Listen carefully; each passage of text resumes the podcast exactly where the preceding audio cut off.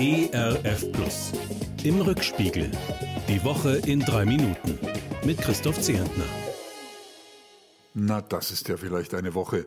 Eine Woche, in der man schon mal den Überblick verlieren kann. Wer führt eigentlich gerade CDU und SPD, die einstigen Volksparteien? Beide suchen wohl oder übel nach neuen Spitzenleuten. Bei der CDU steht gleich eine ganze Reihe von Kandidaten bereit, um den glücklosen noch Vorsitzenden Armin Laschet zu beerben. Allesamt Männer, allesamt aus Nordrhein-Westfalen.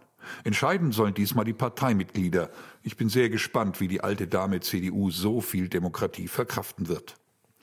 Die SPD müht sich derweil darum, wer Nachfolger von Novabo werden könnte. Novabo, so nennen Genossinnen und Genossen ihren noch Vorsitzenden Norbert Walter Borjans. La Klibay, also Generalsekretär Lars Klingbeil, signalisiert schon mal Interesse. Ma Schwevi, also Ministerpräsidentin Manuela Schwesig, wird auch gehandelt. Und Saski S., Saskia Esken, will weitermachen als Parteichefin in der Doppelspitze. Anfang kommender Woche wollen die Parteivorderen entscheiden, wer die SPD in die Zukunft führen soll. Die Mitglieder erfahren das dann über die Medien. Man kann Demokratie eben sehr unterschiedlich umsetzen. Mal schauen, wie Grüne, Linke und AfD in den nächsten Wochen ihre Führungsfragen klären werden.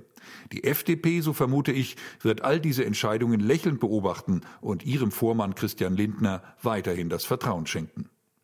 Erstaunlich übrigens, wie wenig wir in diesen Tagen von den Ampelverhandlerinnen und Verhandlern mitbekommen. Die Heerscharen von Fachleuten und Parteivertretern in den 22 Arbeitskreisen scheinen sich tatsächlich sachlich und konstruktiv zu unterhalten.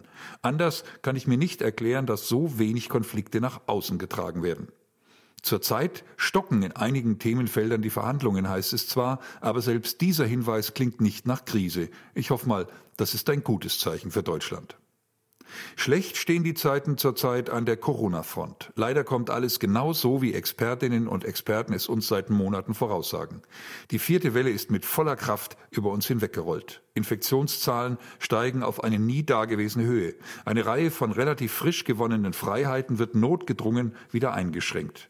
Immer öfter gilt bei Veranstaltungen 2G. Das heißt, wer nicht nachweisen kann, dass er geimpft oder genesen ist, kommt einfach nicht rein.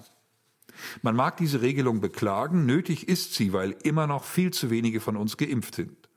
Die Berliner Charité jedenfalls meldet diese Woche, neun von zehn Corona-Patienten auf ihrer Intensivstation sind nicht geimpft. In bayerischen Intensivstationen werden die Betten knapp. Im kleinen Bundesland Bremen hingegen, wo schon vier von fünf Bürgern geimpft sind, liegt der Inzidenzwert deutlich unter dem bundesdeutschen Durchschnitt.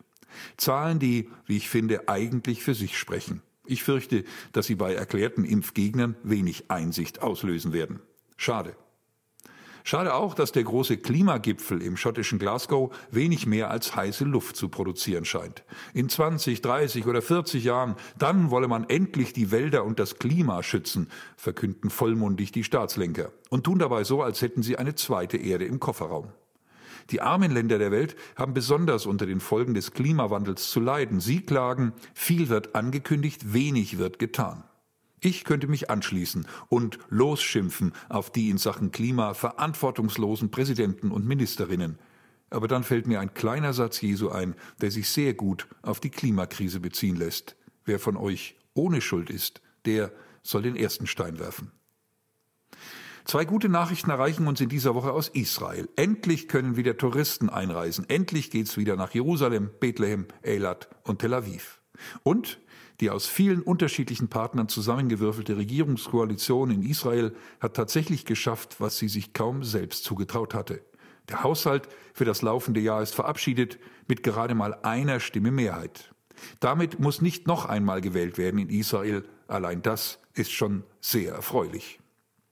Ein insgesamt sehr erfreuliches Wochenende. Das wünsche ich Ihnen und mir, Ihr Kritoce. Im Rückspiegel. Auch in der Audiothek oder als Podcast auf erfplus.de. ERF Plus. Gutes im Radio.